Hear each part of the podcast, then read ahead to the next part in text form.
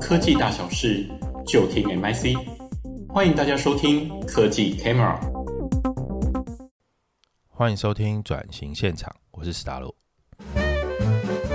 今天访的是林聪明砂锅鱼头的执行长林佳慧，呃，我们都叫她鱼头妹。嗯，会对她感兴趣，是因为那时候看了 Netflix 的一个纪录片，然后里头讲了很多关于她。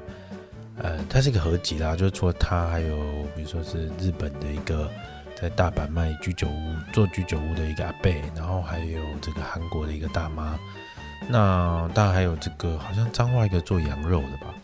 那鱼头妹这边呢，在做这件事情的时候，其实嗯，纪录片里面把它拍得非常的这个很生动，就是你知道熟悉的嘉义街市，然后呃，它里头在里头很辛苦的穿进穿入。然后配上就是我觉得很洒脱的嗓音哦，他其实他年纪也不大，可是讲话感觉带那个气口就非常的，呃，有一种该说是建筑工人那种嗯大哥感哦，就是呃有事情我扛的那种感觉哈，我我个人是蛮喜欢的。那特别把他请来呢，我会很希望能够听他讲一下，比如说，嗯、哦，天下杂志之前有报道，比如说他。在疫情的时候啊，其实他又帮了嘉义其他的这个电商去做叫卖，这件事情非常酷。然后，呃，因缘际会在食品展的时候跟他牵上线，然后呃聊了蛮多的。其实今年的时候，我们也在日本食品展也有碰面，然后甚至还合照了一下。主要也是在聊说，哎，等我们回国之后啊，一定要想办法来这个录一场，然后我们来好好聊一下关于他这个食品产业转型的这件事情。其实他在做的事情很新哦，就是呃，比如说他在嘉义这边又开了一间叫聪明吧的地方的的一个很有趣的地方哦。然后它是一个跟在地结合的。那我们一开始会从这边开始说起，比如说在做这件事情的时候，Netflix 有提到，嗯、跟爸妈这边把权利拿回来，然后在做接班的时候，其实就是在做转型啦。因为你在你你不可能。按照的上一代的方式来做，所以你一定有一些自己的想法。所以这个如何得到父母亲的认同，从接班在 Netflix 都没有提到，但是在呃聪明吧这边就是这一次全新的内容，他是怎么样得到父母的认同去做这件事情？其实它里头有很多深刻的描述，比如说他会特别提到，哦，我们其实，在交往的时候，对自己的另一半、男朋友或女朋友，其实都非常的细心。非常的不厌其烦的去说服、去说明自己想做的事情，希望他变成跟自己站在同一边的状态。可是我们对父母却不会做这件事情，所以其实这个这个过程当中，我们是怎么样？就就佳慧鱼头妹这边是怎么样？呃，把这件事情又转化到变成他对待父母的方式哦，就是那种一松一紧啊，什么叫做慢慢来啊？这部分真的是非常精彩。然后还有提到里头有一个概念，我觉得特别好，叫投其所好。不过这件事情实际上它怎么操作的，我也希望大家能够继续听节目哈。然后，呃，聪明吧里头有一个很重要的元素嘛，因为毕竟要吧，所以是啤酒的部分。所以这个跟它的本业就是砂锅鱼头的关系是非常非常小的哈。所以这块就变成是等于是一个新产品的创新啊，新产品的转型。这件事情是一个新的尝试。所以他必须要怎么样去重塑那个产品力哦？因为过去他这个在林聪明砂锅鱼头的明星商品都是他父亲、他打工所创出来产品线。他真正的自己的产品线，我认为是这个林聪明的啤酒。好，那这个聪明爸的啤酒这边，他要怎么样去把？他提到说苦度很微妙，这件事情是重要的。然后怎么样跟砂锅鱼头搭配，或者是跟嘉义的其他小吃去做搭配也是重要的。然后呃，最后我们会收在，就是这一集我们会收在，就是哦，林聪明在发展砂锅鱼头的时候，他的原因是什么？然后还有提到他在沮丧的时候会怎么办？非常精彩，开始听吧。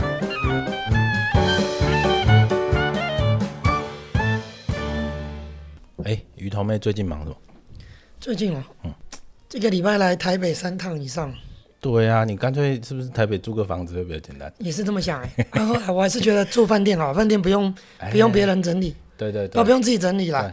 那刚好这段时间在忙聪明爸，聪明爸，对，啤酒的案子，啤酒的案子，对，我们把聪明啤酒变成是一个嘉义的风格提案，嗯，跟更多的饮食来做一个可能之前不能在林聪明做的事情，可以来到这个地方做一个实验室的方式来表达。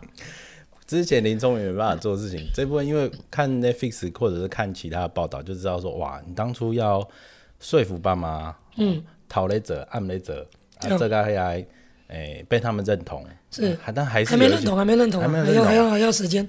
生日办这么好，还不用还不认同？没有办法，没有办法。那个是啊，精神、身心灵啊，要看哪一块有认同。啊，这样子，哦，什么意思？对不对？嘴巴说认同，实际上行为不身身体上就是他不一定能同意你啊，应该说外观啊，外观上不一定同意你这些做法。对，那心理上可能嘴巴说支持，可是呢，啊，身心灵嘛，灵魂上可能是不一定这么想。哎，我觉得好像我们这一辈老一辈的，就是我们的父子辈都这样哦。对。他们就是哎，我也不能这样说啦，因为在时空背景不一样啦。啊，创业维艰，他就是靠着这些坚持成功的嘛。对对对。啊，所以，但是现在这个状态，这些坚持就变成一种固执。是。啊，你也不能说他错啊，因为他靠这个成功的。啊是，但是这个过程里面，就是说我们要把自己的一些想做的、比较想坚持的东西，有时候稍微软化一下。哦。有时候就是不能马上做的时候，就泡一下水。嗯。啊，软化了，嗯，哦，像食材有时候要泡嘛，可能发干货要发一下，还要发一下，你就不能说放在那边。一松一紧，一松一紧，对，就是不能一直很紧，对，其实应该怎么样？是时间，嗯，要让某些事情去发酵，嗯，然后心里面他也要像我们想做一件事，我们可能已经想一百零八遍了，嗯，他对他来讲，他的第一次听到，他第一次听到啊，他第三次还正在了解，OK，他可能他第五次的判断觉得不完，不完。可是，可是，因为我们必须要一直重复的讲我们知道的十分之一、三分之一给他听，他就可能听不下去。那怎么办？那怎么办？所以你必须要更多时间去布局，更多时间去布局。其实啊，我觉得这个就很像啊，男孩子在追女孩子，对不对？哦、你一定不可能一次就好了啊，不可能两次你就献殷勤人家的同意，嗯，是吧？就谈恋爱的时候就是要慢慢的。一定要高价，一定一要知道投其所好嘛。投其所好。对，通常可是我们唯有在啊，比如说在拼联考，嗯，在拼啊这个啊跟朋友谈恋爱什么的，你才会去做那么多。但没有想到要对父母做这么多。对你，你会想要去分期付款吗？比如说一个事情，对哦，可能分十次，分十次，然后慢慢的解说。对，如果你是跟你男朋友、女朋友讲话，你可以，嗯。哦，你很有耐心。对，那当你是啊、呃、夫妻的时候就不一定了。好、哦，啊，你是跟爸爸妈妈的时候就不一定了。哦，你看他讲一次你也觉得烦，哎，他念你一下你也烦。你你你这种心态调整是什么时候开始有这个觉悟啊？其实应该是嗯，从过去我回来快二十年嘛，那第一个阶段的十年的上上半段的五年，啊，大概都是彼此争吵很严重。哦，弄来玩给。大概弄来玩给，那到后来你也累了，嗯，哦，大概到第六、第十年，就是说，哎呦，不能再继续，因为我们是家人嘛，嗯，我们的关系不会因为我们吵架和好，或者是哦分分分手也没办法分股啊，也没办法分开，因为我们是家人嘛，对对对，所以你一定要把这个不变的事实，这个不变的这个条件最前面的前，你就知道说。你们的沟通模式一直都这样，嗯，所以不会好嘛。OK，所以你必须要有一方是做出变化球，嗯，一定是你变，不然他们就永远像投手跟捕手那个球，我丢过去你接不到，你丢过我接不到，已经这样互相接不到五年，嗯，对不对？对，那你不可能说下一个六到十年你还希望，假设对你的捕手就是他，也不会变，怎么办？哎，说的好呢，就是你不可能期待你做一样的事情就不一样的结果啊。对，这太难了。对啊，所以你一定要先是你做出改变嘛。嗯，哎呀，因为毕竟整件事情，柯林，哎，我也不不确定哦，也不知道，说不定他也很感慨呢，吼。对，所以说有时候我们说哈，我们希望父母亲改变，嗯，但是反过来问哦，他们人生也为我们改变很多了。啊，也是啊，生了我们以后，你看他为家庭要付出多少，嗯，啊，那为他的事业他付出多少，嗯，所以当我们回来的时候，我们又期待他再去为我们再改变。好，对我们讲，公开进来，如果当时我是他的位置，嗯，我也不一定会愿意变。对，对，所以我觉得后来我想通，他们不变是应该对的，对啊，他们何必要变？对啊，他们就自己做好好的，没道理啊。那我们对，我们是啊，回来帮忙。是要帮忙还是要帮到忙？对不对？拉出来说哦，其实我中间那一段晚点在问，嗯、现在最新的这一段是你说聪明吧、嗯，对，好，聪明吧，我知道你们最近推了新啤酒嘛，对，然后北台湾的阿杰帮很多，是的，哎、欸，你那时候怎么跟阿杰沟通你这一支啤酒的风格？是，哦，是这样子，我们一开始哦的提案是阿杰的好朋友软剧团的团长，哦，汪团长。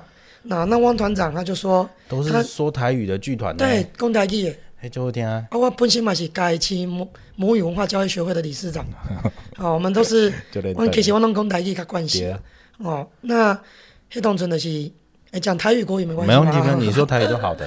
啊，啊，迄当阵就是汪团长来讲啊，咱来做一个家己的秘鲁的提案，你当哦家己的剧团，啊，餐厅，啊，册局。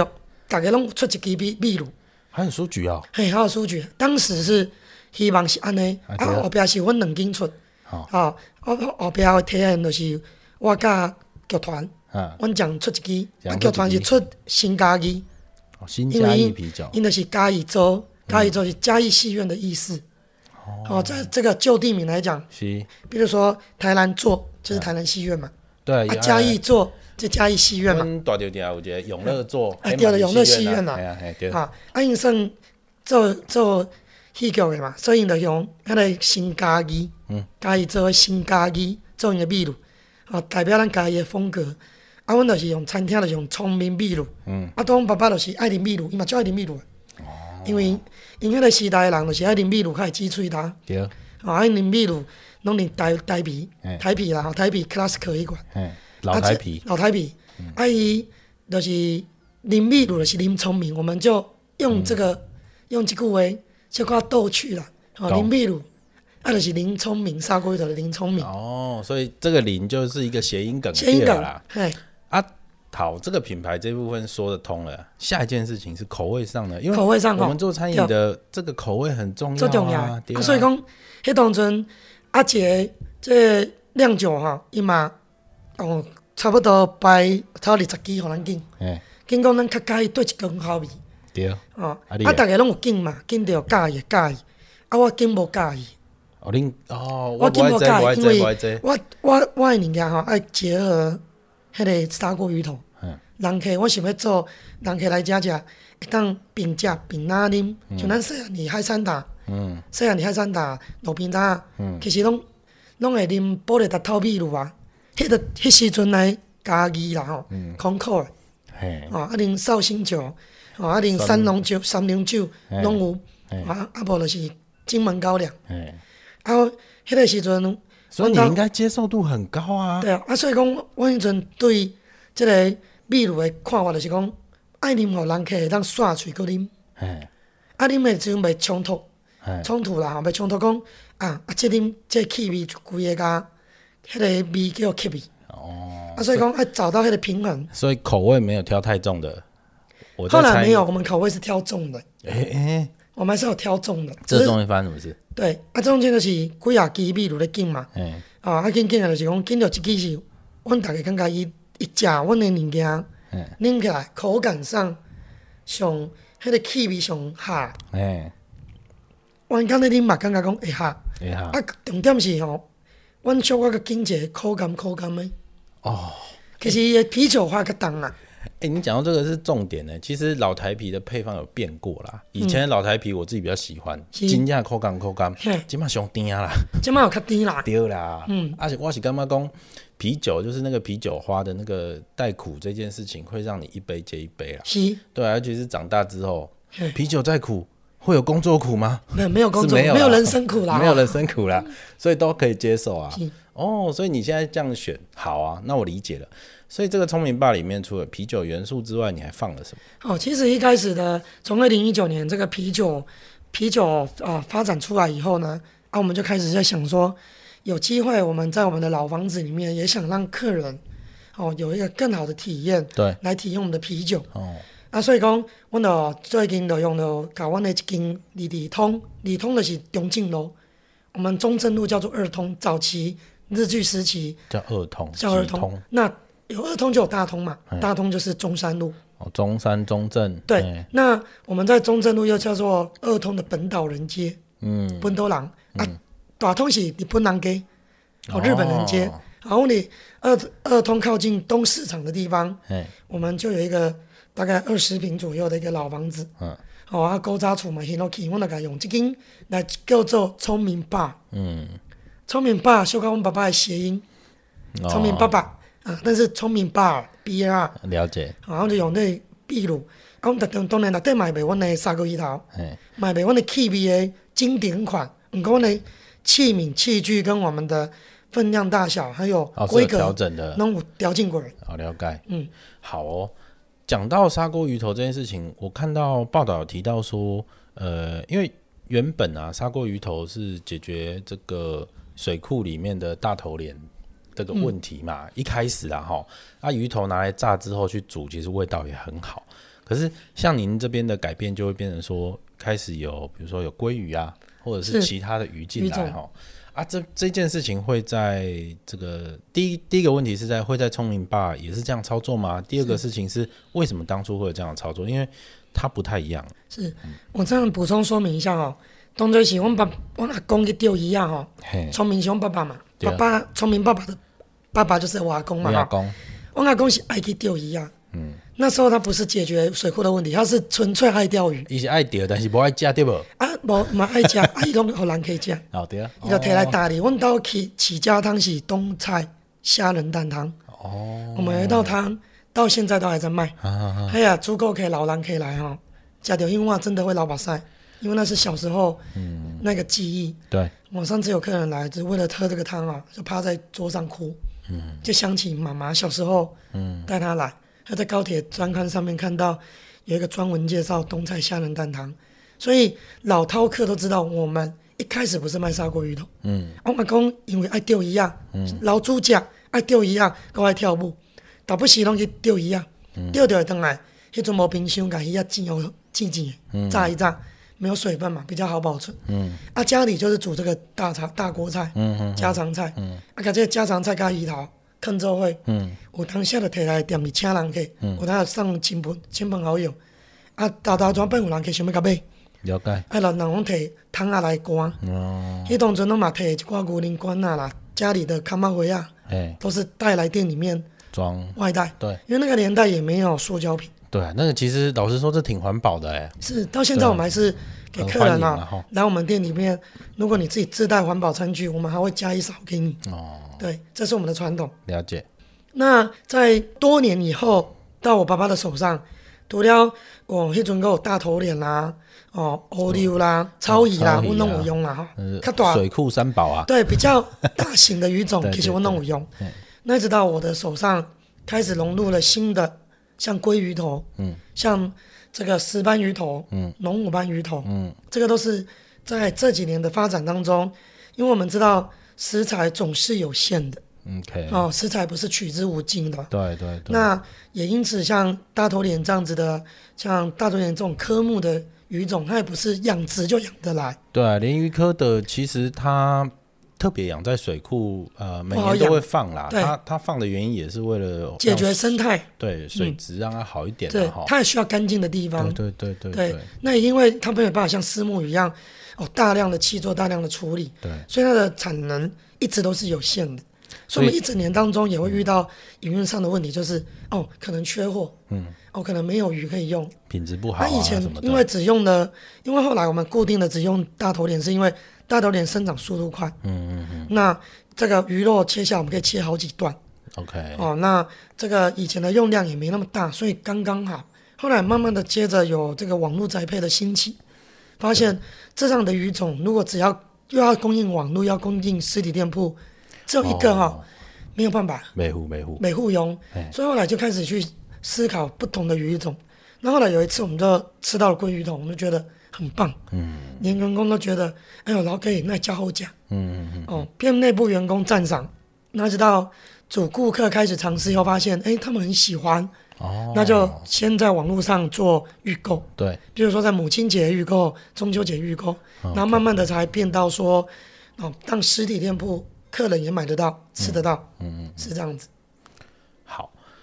好。呃。讲到使用这个东西食材选择的时候，就不免要问，呃，其实像当初访那个乐宁的时候，他也提到说，他费了九牛二虎之力，他才有办法转型使用，哎，终于全部都是台湾的无毒生菜。是啊，我知道这个很难，尤其是一个这个企业个体大到一个程度的时候，稳定供货特别难，尤其是农产品。是农产品又有季节，看天吃饭，然后规格合不合标？对，哦，这都很麻烦哈。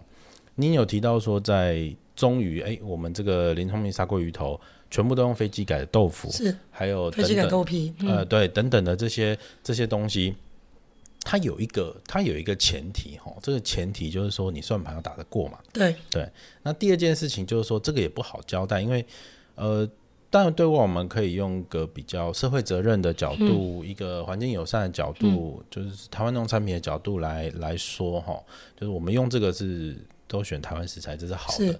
但实际上啊，我很好奇，就是他在商业上的考量，究竟执行长这边，哎、欸，鱼头妹你怎么打？是我们先讲刚刚食材哈，我先在食材讲这一 part 之前，我在前面补充一下，请说。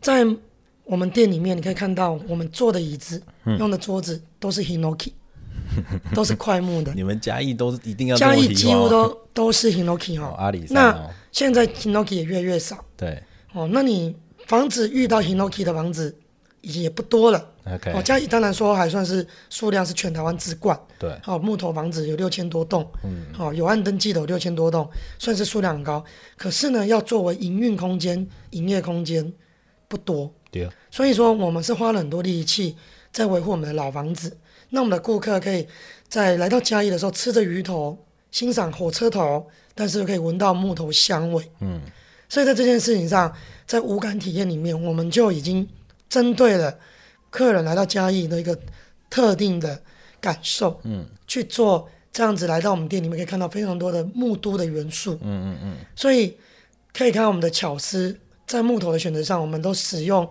这些再生种.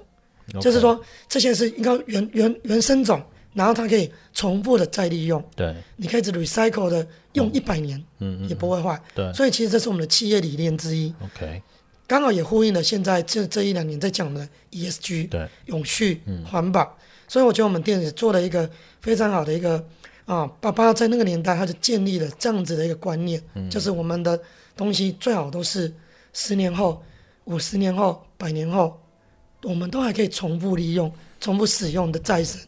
那更何况现在讲到食材，嗯，我们在大概这呃六七年来的，尤其这几年，我们一直在强调说，要怎么让我们的自己生产者是尊重他们，嗯，嗯，然后在使用上原物料从产地到餐桌，嗯，啊，从这个土壤里面长出来的东西，假设我们企业可以带头使用更好的农作物，就鼓励了这样子的容忍，他愿意去投入或者去。去运作市场的机制会因为我们被改变，所以你是相信就是消费是可以改变生产的？是的，对，一定可以。像我们的非基改豆腐、非基改豆皮，嗯，光单一个食材，一年的食材成本多一千万。对啊，单一个食材，比如说我从基改换成非基改，以豆腐来讲，我们在嘉义，在早期至少要三间豆腐店才扛得住我们的需要生产的量。对。要三间哦，因为每一间豆腐店不会只做我们的生意，对，他有可能有二十个 B to B 的客人，对，可是我们可能是占最大宗的，对，所以他如果全部都做我的，他不行，他一定要对那十九个客人招待嘛，所以他只能把他今天的产能一半给我，嗯，所以我再找第二间也是愿意一半给我的，嗯，第三间又是一半愿意给我，嗯，我才能凑足了我要的量。你怎么沟通让他们说对我要飞机改？但是他们都没办法接受飞机改。这也因此让我萌生一个念头，就是说，因为他们的客户没有人要飞机改，哦，所以我们必须再去找有合法的工厂、合法的这个量产者，他所有的作业流程是可以符合我们要的需求以外呢，去做出我们要的量。对，好、哦，这么找的当然都一定要找合格的信任的厂商以外，现在我们大多数使用的量体，从十年前跟二十年前其实量体规模已经不一样了。哦哦，像说我们啊、哦，以前可能一台啊、哦、小的车子四个人坐嗯就够了嗯，可是现在你给它游览车对，才带得动所有所谓的你所有的生产过程对，你所有的驱动，所以到现在思考的逻辑就已经不能再用过去说哦，我跟你比较熟，所以这个厂商我就给你买。对啊，现在是价格 HACCP 啊，对，然后看你的品质有没有到啊，是的，甚至你都还要帮他做一些这个有点像是台积电对上游厂商的那种管理嘛，对，原物料管理，对，原物料管理跟厂商追踪。对，那我们包括像这些食材选择上以外呢，我们自己也成立实验室。哦，你们也有个 lab，对，我们有个 lab 来做。这样，我们我们要品管、品管、品保。检验，对，来做这样的检验，嗯、就是说，包括我们员工的这个手部清洁啊、生菌素，嗯、其实我们都是固定在做的，嗯、还有产品检验的这样的过程，所有的流程，就是除了外部报告，内部也是有实验室在同步做检验，因为我们目前要应对到三个门市，嗯，哦，两个嘉义的门市总店跟分店。另外一个是台南的门市，嗯，台南在高铁站的正对面三井奥莱，嗯、我们有一个、嗯、一个店铺，对，所以说要总管着一天会有上千人吃饭的地方地方，所以我们必须要很啊、呃、去掌握住我们这些流程上的需求。我们来讲这个，呃，刚刚有提到说你你这边有。呃，食材的选用啊，等等的都很上心，而且说还会成立一个实验室来做这个检验。呃，又提到说你前面有提到说，比如说多种鱼种的使用嘛，嗯、然后我相信菜色的更新这也是不在话下嘛，吼，还有一些传统菜你也不放，就是要把这东西留下来。是的，这个情怀是很重要，我认为不忘本是很重要的啦。那这些东西其实都在在的反映着你的工序要不断的改变，然后。人员的这个训练也是要不断的提升，中央工厂啊等等的，它的这些制程也 也要做很繁琐的调整。对，我之前有从事过一段时间的产业，多多少少我可以理解，这每一件事情用说的很快了哈。你前你后面一旦开始 implement 下去之后，哇，我可以很难很就好像在做梦一样。你梦的时候是梦这样，嗯、你醒来的时候，现实跟梦境是不一样。会开始有人离职了哈，嗯、然后会开始出现设备不听话了哈，嗯、然后动线卡关了哈，啊，真正卖起来之后，哇，又开始这个因为大量制作的关系，很多配方又要有一些改变等等的。嗯、这部分你可不可以分享一两个这个转型的故事给我们听听看？好，好的，像我在三年前就开始筹备我们的中央工厂。对，那其实我筹备的时候，并不是针对设备去做筹备哦，我是针对人。人员训练，人员的训练，所以我们三年前就有食品顾问团队进驻，哦、就是陪着我们内部一起去训练员工，嗯、让员工的 sense 也拉起来。对，因为你在门市的员工，嗯，跟真的人在工厂运作营运的员工的思维模式有点点不一样。嗯、对，比如说我们这样讲好了，举例，杂货店，早期杂货店干嘛点？嗯，我们就是一百块现金找零就好了，对，是吧？可是现在你到 Seven 不对哦，你要 POS 机哦，嗯、你要盘点哦，你要会咖啡，要会饮料，嗯、你要会煮各式各样，还要能啊、呃、对应很多行销活动等等等，你的功能也不一样。三年呢？你说中央广场开办前三年就做这件事情？对，呃，他他一定不是不是高瞻远瞩的。我的意思说，你不是预想后三年要开，你一定是。我啦，如果是我啦哈，我说我就好了。嗯、就我可能是我，我今年就人才开始训练。我想说啊，我今年底就要开，嗯，好，然后我今年初开始训练。哇，这个这个人才训练的成本，头一年已经是很惊人的。是，对啊，那一定是中间发生什么事情，会让整件事情拖延长到三年才有办法实行。那是为什么呢？对，第一个是我在这四五年当中，我们一直都在。啊，想想这件事，对，但想还没去做嘛，对，只是想说啊，未来如果有一个工厂，嗯，哦，可以专心的、专职的做，可以把门店跟我们的厨房可以分开，对，哦，这样我们就不用这么疲于奔命的，又要服务客人，又要做网络宅急便，对啊。哦，那员工跟客人都要等。嗯。那不如有一个专职的地方来做。那现在是有，嗯、但是规模不够大，对，也不够完整。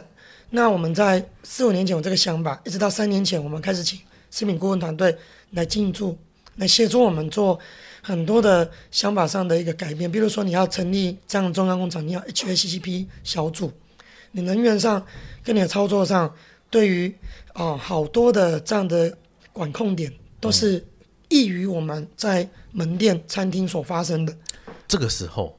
最大的反弹来自于哪里？所以这个时候，当然对我爸爸妈妈来讲，他们、哦、他们可能会觉得说，就是我们每天保持保持卫生干净啊，服务给客人，我们客人也都吃五十年了，哎、嗯，六十年了，现在都迈入七十年了，你何必又要这么麻烦的去员工时不时都还要去上课？哦，好，那其实这么讲好了，我觉得只要是当然资金到位。设备买下去，其实基本上，啊、哦，那个工厂可能就能动，但是问题是人在操作的，对啊，人在应援的，对啊。如果员工在里面，他是不开心的，嗯，或者他学习力是不够的，对，他的学习力道也会降低了他未来的发展，对啊，就是个动机啊，对，所以那个动打从心里不相信这件事情，这件事情就做起来就很奇怪，对，所以我们在这三年，我们不断的带员工去各式的厂房，我去看。从十人的、二十个人的，看到五百个人的。哦，我们大概至少看了超过三十间以上的中央工厂。是是是。那那盘整回来就是说，哎，原来工厂的物业、工厂的管理是这样，对，是不一样的。对对对。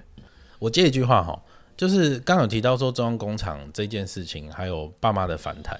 回到你一开始跟我们提到的，就是哎，放软一点，让时间去催化。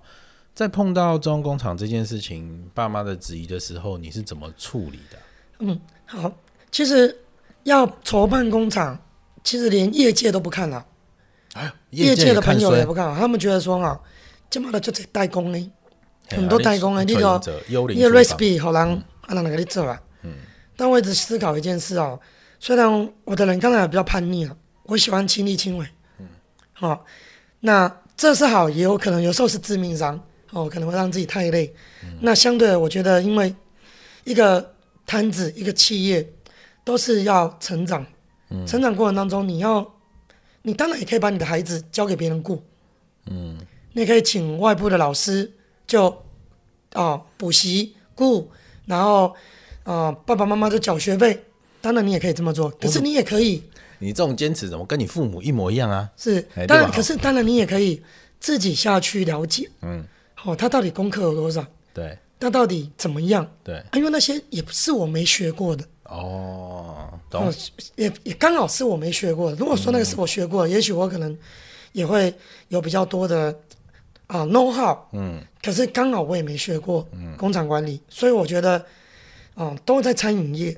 嗯。是不是应该要了解更多？OK。是不是可以让自己学习的更广？对。即便失败了。也没有关系，至少我们在这个过程当中一定有努力学习，收获了某些更多的知识，嗯，或是可以做出更好的，哦，带着员工，带着伙伴一起为这个领域投入，嗯、哦，当然时间是一直走嘛，你也可以十五年不要做，十年不要干，二十年后你还是什么都不会，嗯，嗯，你只会就是做门店的工作。等一下，等一下，我这要打断一下，这个太正向积极了啦。这种太正向了吗？有一点，有一点，我想问，他、啊、沮丧的时候怎么办？你的方式，我我举例哦，嗯、我之前有访过一些老板呢，那个蛮有趣的。有的老板呢，他是呃会去露营哦，真的假的？我也不知道真的假的。他六十几岁了，他说带着老婆，然后呢，哎，他拖着一级主管去露营。嗯，他说去露营这件事情啊，会知道说哦，原来他不是顶着我干的。哦，这些一级主管他不是，他是真的，他的为人处事，在私底下他跟他家人的相处也都是这么直，但都是对事不对人，然后慢慢的才透过录影去了解彼此之下一面，更多的体谅，哎，下一关就过了。好，这是一个哦，有一个老板呢，他蛮有趣的，他是会会办餐会，哦，找厨师来家里煮饭，然后来家里煮饭之后开几瓶好酒。然后呢，他的老板也都是社会地位也是有的，社会历练也是有的，所以在这个喝了酒之后，讲话就比较激锋，就不会那么圆滑。就会从他的朋友那边得到很多哦，这件事情该怎么看，该怎么看，然后他可能这个沮丧的状态也就慢慢消除了。嗯，啊，每个人真的不一样啊。嗯，啊，陈庆全呢，哦，他就是吃东西，他还蛮简单的。嗯、啊，你嘞？同意吃东西。哎、欸，吃东西啊，哦，假喝假呀。其实假喝聊的，心情都好啊。哎。啊，其实我觉得我很幸运哦，生长在嘉义市。哦，嘉义真的太多好吃。嘉义市太多好吃的东西啊，嗯、那巷弄小道，我如果真的你有遇到压力，我都摆起来。嗯。细给顺顺呢，顺顺呢，他停起来，背起背起架起来就过了。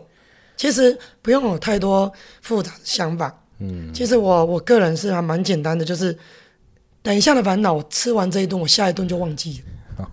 了我不太可能会去记。隔夜的事情，或者说昨天的烦恼又放到今天烦恼，昨天烦恼昨天就应该要解决方案了，嗯嗯嗯，就给它处理起来，就处理起来。嗯，那今天就预想明天会发生的事情，总是要有 Plan B。嗯，那我觉得以我个人我自己对于压力上的排除啊，嗯，也可以跟大家分享。我觉得你要吃得下去、睡得着，刚好这两项都是我的强项。哦，我我我能快速的睡饱，嗯，快速的睡觉，嗯，比如说现在工作也工作了浪旁，嗯，我空档就浪旁，嗯，哎，马上一本书看一下，书压着我就睡着了，嗯嗯嗯嗯嗯，哦，那睡着以后，其实心里面要常常能 turn off，嗯，你不要常常只是去关手机，嗯，把它 turn on 成。啊，飞航模式。嗯，其实我觉得每个人都要常常心里没放下，那也没有用。对，你心里没放下，你身体也放松不了。对，所以我觉得要常常能训练自己的 mind，嗯，mind reset，就是我觉得这一部分，我个人来讲，在心态上做了很多的，应该说跟爸爸妈妈、父母亲之间也磨练的够多。哦，过去那十年可能也是脾气很不好啊，嗯，常常跟父母亲吵架，为了工作啊，嗯，回到家又住在一起又。全部的事情都好像对啊，那个毛巾就是每次生气都好像扭毛巾，要扭到撸完撸完安安干了，一滴水都不剩。哦，那到了心里面都被拧干了。嗯嗯。好，那明天要重新的再扭一次。好，所以那个过程里面你要知道说那个轻重自己承担不承担不住那个拧的过程的时候就要喊停，因为我觉得。经营者或是干部，嗯，最重要到后后面，嗯，胜出的关键都是心态，OK，跟跟那个对应事情的一个，我同意，我同意，对，是的，呃，你是一个呃理想性很强的人，一直有想做的事情哦，嗯、呃，我想问的是，鱼头妹，你在嗯，嗯。做这些转型、做这些改变的时候，不管是弄啤酒、弄吧，呃，最一开始的弄宅急便。那这一切在你在做下决定的那个刹那，脑袋是有画面的吗？还是说有有很多画面？嗯、你可以说说嘛，因为，嗯、呃，我我同意你说的，就是这种是比较是偏向内在人格的，就是那个那个那个，嗯，好吃好睡，或者是心理状态可不可以有一个 turn off，做一个切割等等的这些东西，事情不要过夜，这个 mindset 都非常好。那像你这样的人在想事情做决定，嗯嗯。的时候，那个画面，你你你可不可以说说那个心流？就是你的 mindset 是什么？对，然后做什么？然后是画面，然后再怎么样吗？还是怎么做的？其实我都会先想到对方，就是那个对立的立场，不是对立的，就是那个受受受的对象，嗯，授予的对象。比如说我做宅急便的时候，我就想到客人收到的时候，收到的时候，他煮这一锅菜的时候，可能是跟着他最爱的家人跟朋友，对，所以。他的这一锅菜，他在煮的时候，如果他买回家倒在锅子里面，你家煮泡面的锅子大概就那几个锅子嘛，对，一定那一两个，对，煮泡面来讲好了，OK，他家煮那一锅砂锅鱼头，他大概就是那一锅，嗯，家里不可能有大大小小一大堆，一定是走那一两个，对，适合的，啊、所以我都跟我们家员工讲，我们要做一个东西，让他回去倒下去的时候是丰富的。嗯哦，是感动的，就是说，哎、欸，莫阿姨，至少啊卖你这一包，他回去他买的是有价值，嗯，不要说啊倒回去啊什么都没有，跟他吞俩，他跟他吞俩，哦这样子又不行，嘿，咱叫固形物较侪，对固形物，所以我们对于固啊固形物就来了，我们是手工窑的，哦，手工咬的要咬到均匀不容易，对，难免呐，哈，难免。可是我们一定要，南工打一个叫做两鸡腰，两鸡腰。就是说量要指约这个约两鸡腰就是大约，哦、大约好。啊，什么是大约？大约就是豆腐要三四块。哦，所以你舀五块没关系嘛，啊对，可是你就不要只给我舀三块，两块，客人一打开倒下去，哇，只有两块豆腐，他就会崩溃，是吧？对，他就给你三颗星啊。对，所以我说我们在做这件事的时候，眼睛、心跟你这个目的，你要知道，不要让客人失望。所以我在教员工的时候，我会想的是这个画面。OK OK OK。举例，那现在举例的是说，在对应这件事情，我一定是使命必达。嗯。可能我的时程会因为中间有父母亲的阻断，或是可能员工一开始没办法理解或者是配合，会 delay，但一定会到。但是一定会到。OK。就像我爸爸常常跟我讲的，你要从嘉义到台北，有太多种方式可以抵达。嗯。那你心中的那个方式，嗯，假设。别人现在没办法接受，嗯，你就不要强迫别人接受嘛，嗯，再换一个工具就好了，嗯嗯。嗯，所以我是一个很清楚知道我要从嘉义到台北，嗯，你得要去啊，我得要去，因为我已经想过我到那里我想要做什么，嗯，当然我得去突破到那里的各种难关，可能可以搭飞机，可以搭高铁，可以坐捷运，嗯、啊，抱歉，可以坐客运，对，我可以骑脚踏车，可以走路，可以环岛，都可以，嗯。但是当我到那里的时候，我一定要很清楚告诉伙伴我要做什么。嗯我觉得这件事情也要让你的伙伴清楚的知道，哦，到台北可能有一些目的是要做什么。对，那这种就很多困难哦。可能我们走路的话会肚子饿，会需要休息，我们需要走好几天，我们会出现疲累，这些预想的结果，预想的过程，我觉得都要让，不是只有自己想。因为员工可能没办法想那么多次，对，你要分享出来，让你的员工知道，对，不然他会慌，对不对？对，那就这，那同样的，你也要陪伴他们，OK，大家一起在这个里面一起去度过，就好像你们如果大家去日月潭泳渡好，嗯，对不对？可能大家速度都不一样，嗯，可是你的目的很清楚，我就是要勇渡，就是要上岸了，我就是要上岸，没上岸就没有办法会被完整鱼虎吃掉，是的，所以就是。这样的概念就是说，大家都是同一艘船.同一个海，但我们要有一起手牵手去完成。所以我也是一个比较正向思考，但是我永远会有 Plan B。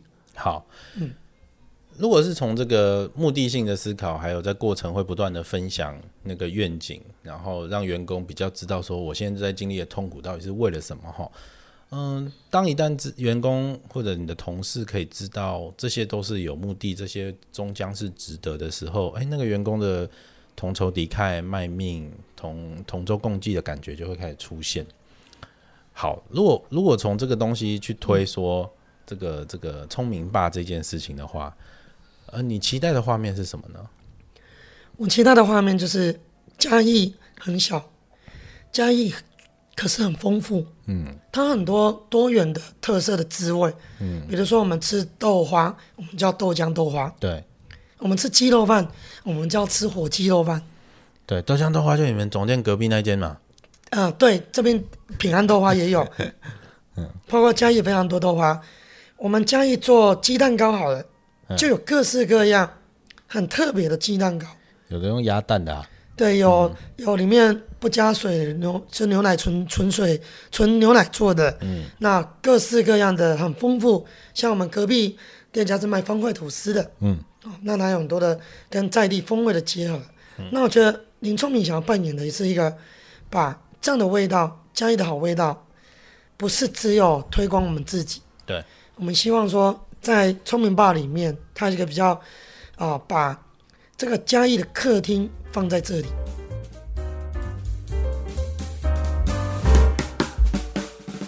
好啦，我们今天的节目就进行到这啦。